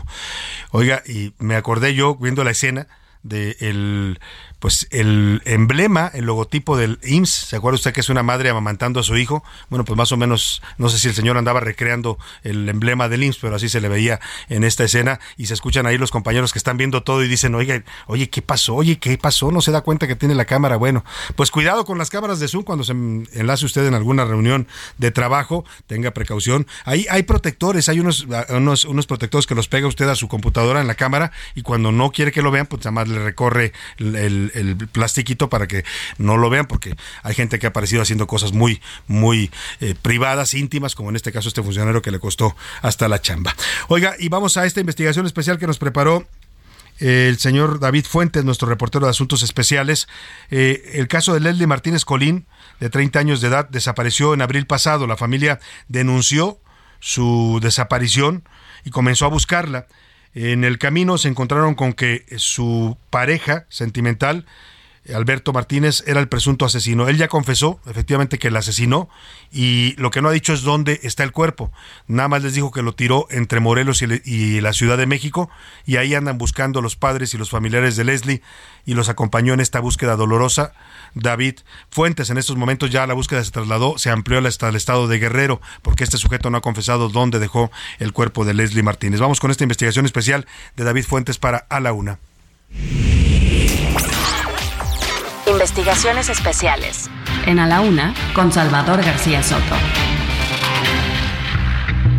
Familiares de Leslie Martínez Colín, la joven que desapareció hace más de 15 días y que según las investigaciones fue asesinada por su novio, Alberto Alejandro Martínez, ahora buscan el cadáver en los parajes de la zona limítrofe entre Morelos y la Ciudad de México pues según versiones de la familia del agresor, por ahí, en alguna, parte, de, todo este, este terreno, la abandonó después de quitarle la vida. A la una con Salvador García Soto acompañó a la familia en toda esta travesía, la cual empezó en Jojutla, luego en las inmediaciones del lago de Tequesquitengo, así como en Huichilac, todo esto en Morelos. Los padres, la madre, hermanos, primos y amigos de Leslie participaron en la búsqueda. Dejaron todo por hacer este trabajo que en teoría le corresponde a las autoridades, pero ante la falta de empatía y responsabilidad, ellos mismos decidieron hacerlo. Aguantan el calor que en estas zonas alcanza los 40 grados. Las caminatas que se extienden por más de 8 horas. Lo hacen sin el conocimiento básico de cómo buscar o rastrear lo que ellos creen ya es un cadáver. Si bien colaboran con especialistas de las fiscalías de Morelos y la Ciudad de México, ellos rastrean, escombran basuras, hurgan entre animales muertos, todo con la única esperanza de encontrar el cuerpo y entregárselo a la mamá de Leslie. Quien encabeza la búsqueda es Iscar, hermano de la víctima. Para él, no importa nada, el clima, los malos tratos o que incluso no cuenten con los recursos económicos para transportarse o para llevar comida. Lo único que importa, dice, es encontrarla. Ahorita ya nos pudimos desplazar hacia acá, hacia Morelos y estamos con familiares, amigos y con el comité de, de aquí de brigadas del estado de Morelos y de la Fiscalía de la Ciudad de México, pues haciendo las labores de búsqueda. El presunto feminicida, Alberto Alejandro Martínez, sigue prófugo, por lo que no ha revelado el lugar justo donde presuntamente abandonó el cuerpo. Sin embargo, la investigación que ha realizado la familia dice que Leslie realizó algunas llamadas desde un paraje en Huichilac y ahí se ha concentrado parte de la búsqueda. Héctor Armando, padre de la joven, pide a las autoridades que en realidad colaboren usando la tecnología y la información con la que se cuenta. Aquí es el último la última recepción, según la antena de comunicación que se recibió aquí. Leslie es la última, la última llamada. Esas tres horas que, que nos brincan en la última llamada que, que, se hizo y cuando él regresa a su casa, la familia está desesperada, todos, y parece que las pistas van muy, muy atrás. Al tiempo que las autoridades buscan al presunto responsable, los familiares buscan el cuerpo de la joven. Iscar, hermano de Leslie, solo tiene una petición para el presunto feminicida, que diga dónde la dejó, o su mamá y toda su familia no encontrarán paz y tranquilidad hasta no encontrarla. Solamente dinos dónde la dejaste. Solamente queremos saber dónde está. Mi madre quiere a su hija Alejandro, de regreso. Si bien la Fiscalía Capitalina y el discurso de la jefa de gobierno aseguran que las agresiones en contra de las mujeres y los feminicidios se combaten, la realidad es otra, pues lo que tanto temían los alcanzó, pues ya aquí, en la Ciudad de México, ya hay familias enteras y madres buscando desaparecidos o víctimas de algún delito, algo que también aseguraron en su momento no se podía registrar en la Ciudad de México. A la Una con Salvador García Soto, reportó David Fuentes. Pues sí, lamentablemente, como nos dice David Fuentes en esta investigación en el caso de Leslie Martínez, también la Ciudad de México ya, ya hay madres buscadoras, ya hay personas que están buscando a sus familiares desaparecidos, porque aquí también, como en todo el país, lamentablemente ya están desapareciendo personas por el crimen organizado en la plena capital de la República.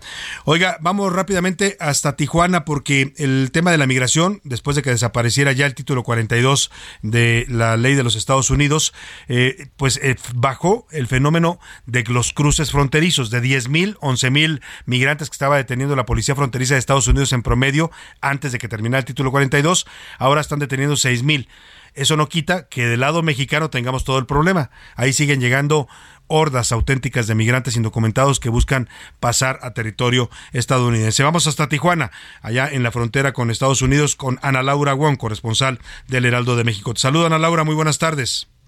Salvador, como siempre, un gusto saludarte desde Tijuana y te informo que agentes de la Oficina de Aduanas y Protección Fronteriza desalojaron el campamento de migrantes que se encontraba entre el muro fronterizo de Tijuana y San Diego. Esto eh, después de 15 días que habían eh, acampado al intemperie y bueno, pues ya el día de ayer se los eh, trasladaron al área de procesamiento por grupos de 30, de 40, porque eran cerca de mil migrantes los que se encontraban en esta zona. El lugar pues ya quedó completamente desalojado, únicamente quedaron pues, los restos de comida, bolsas de basura, sábanas, cobijas que estaban utilizando para formar las casas de acampar. Estuvieron pues varios migrantes de centroamericanos, mexicanos, eh, musulmanes, eh, rusos, bueno, hubo demasiadas nacionalidades que se concentraron en esa zona y que lamentablemente pues pasaron días muy difíciles porque no, algunos estuvieron tomando únicamente agua embotellada y algunas barras energéticas que les daban las organizaciones tanto de Tijuana y de San Diego. Ahora pues solamente es esperar si van a ser deportados con el título 8 o eh, van a, tramitar su solicitud a través de la aplicación CBP One. Esta es la información, Salvador, desde Tijuana, Baja California. Muchas gracias, Ana Laura Juan. Pues siguen llegando los migrantes, pero ya los cruces están disminuyendo, por lo menos los cruces ilegales.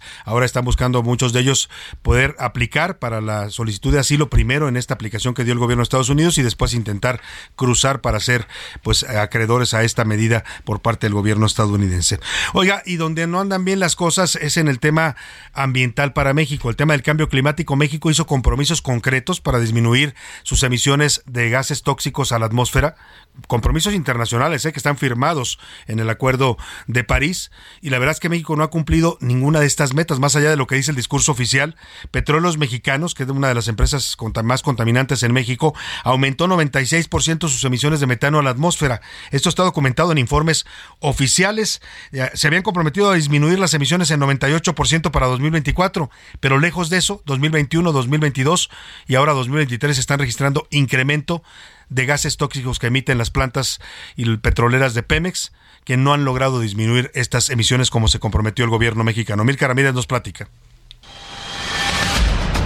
De 2018 a 2021, Pemex aumentó en 95.5% sus emisiones de metano. De acuerdo con datos de la propia petrolera, al pasar de 326.571 toneladas hacia la atmósfera a 638.755. Esto a pesar de los compromisos de México a nivel mundial para reducir sus emisiones. Habla el presidente López Obrador en noviembre del 2021.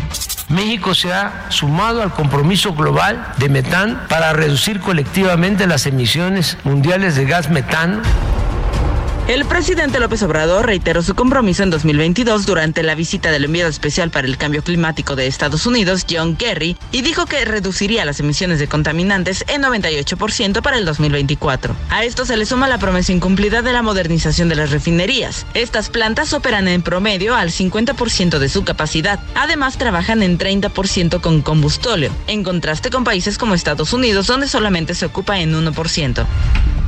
Por si fuera poco, es un tema de salud. El metano puede generar problemas pulmonares. Así, en 2020 se registraron 7.811 nuevos casos y 6.733 muertes por cáncer de pulmón. Y es que, aunque el tabaco es la mayor causa de este tipo de cáncer, de acuerdo con los expertos, entre el 15 y el 18% no estarían relacionados con esta causa, por lo que se cree que pueda ser originado por los gases invernadero. Para A la Una con Salvador García Soto, Milka Ramírez. Oiga, y de este tema del aumento de emisiones tóxicas de Pemex y el que no haya reducido los cumpliendo los compromisos del gobierno mexicano las emisiones de metano a la atmósfera, le preguntaron el viernes en la noche al presidente López Obrador cuando llegaba a Monterrey, allá en Nuevo León, un reportero se le acercó y le preguntó por este hecho. Escuche usted lo que contestó el presidente. Presidente, oiga su opinión en relación a pues, las críticas por las emisiones de la refinería. ¿De qué periódico eres tú? Periódico Reforma, Ah. periódico El Norte. Son muy este, mentirosos ustedes. No diga eso. Gracias, presidente. Calumniadores y corruptos.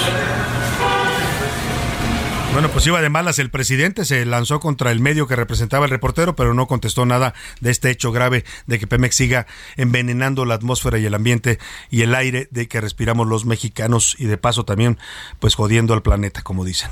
Vámonos a los deportes con Oscar Mota. ¿Cómo estás, Oscar? Bienvenido de nuevo. Mi querido Salvador García Soto, amigas amigos, un logro importante en la natación mexicana. Escuchemos la siguiente pieza.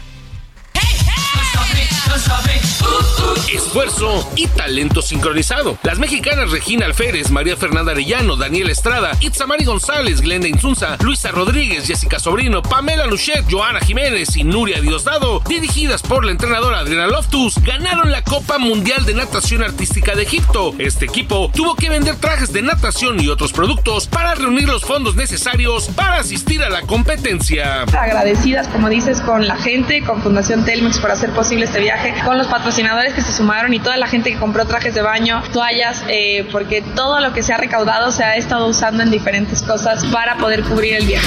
Sin embargo, las aguas alrededor de este equipo y principalmente de Loftus son turbulentas, ya que en días recientes la ex seleccionada Teresa Alonso denunció malas prácticas y manejos de Loftus en el equipo. Algo que ellas obviamente no te mencionan son de las múltiples denuncias que tiene la entrenadora de Selección Nacional de Natación Artística, que entre ellas van discriminación, violencia, corrupción, nepotismo y entre otras. Personalmente, a mí me orilló tener bulimia, anorexia, ansiedad y depresión severa, las cuales me llevaron al hospital. Las mexicanas superaron a italianas y francesas para conseguir por primera vez para México la Copa del Mundo de la especialidad, una señal prometedora de cara a los Juegos Olímpicos de París 2024. Para la una con Salvador García Soto, Oscar Motaldrete. Oye, qué logro, qué hazaña de estas jovencitas mexicanas del Así es. equipo de natación artística sin apoyo oficial, Oscar, porque no tenían ni para los trajes, no les dio el gobierno ni nada. Nuevamente parte con la Federación Mexicana de Natación en medio de todos estos asuntos que no hay una cabeza eh, notable, una cabeza real, no hay apoyo, sin embargo, eh, lo- como lo comentamos en la nota, está la parte de la venta de equipos, sin embargo también críticas a la propia entrenadora por parte de seleccionadas, entonces es un tema verdaderamente Y importante. ahí dicen que el que les puso lana fue el ingeniero Carlos Es correcto, Slim para es que pudieran correcto. hacer el viaje porque no tenían ni para eso. Y hoy sí el gobierno las felicita, ¿no? Ya quieren colgarse la medalla los del gobierno cuando no apoyaron a este equipo que está haciendo una hazaña histórica con esta medalla de oro. Primer eh, triunfo que se tiene de esta categoría que es de salud. Nos despedimos de usted a nombre de todo este equipo. Le digo gracias, que pase una excelente tarde, provecho. Y lo voy a dejar con los curuleros de San Lázaro, Pepe Navarro y el maestro Enrique Canales. Le cantan al ansioso que quiere todo el poder. Hasta mañana. Buena tarde. Estoy ansioso de veras de que elecciones se hagan. Pa' que ganen mis colegas y los otros se queden sin nada. Y antes de que se den cuenta, mis leyes sean aprobadas. Los tomaré por sorpresa, me agarraré el dinerito. Les sacaré hasta los dientes a jueces y a partidos. Por hoy termina A la Una con Salvador García Soto. El espacio que te escucha, acompaña e informa. A la Una. Con Salvador García Soto.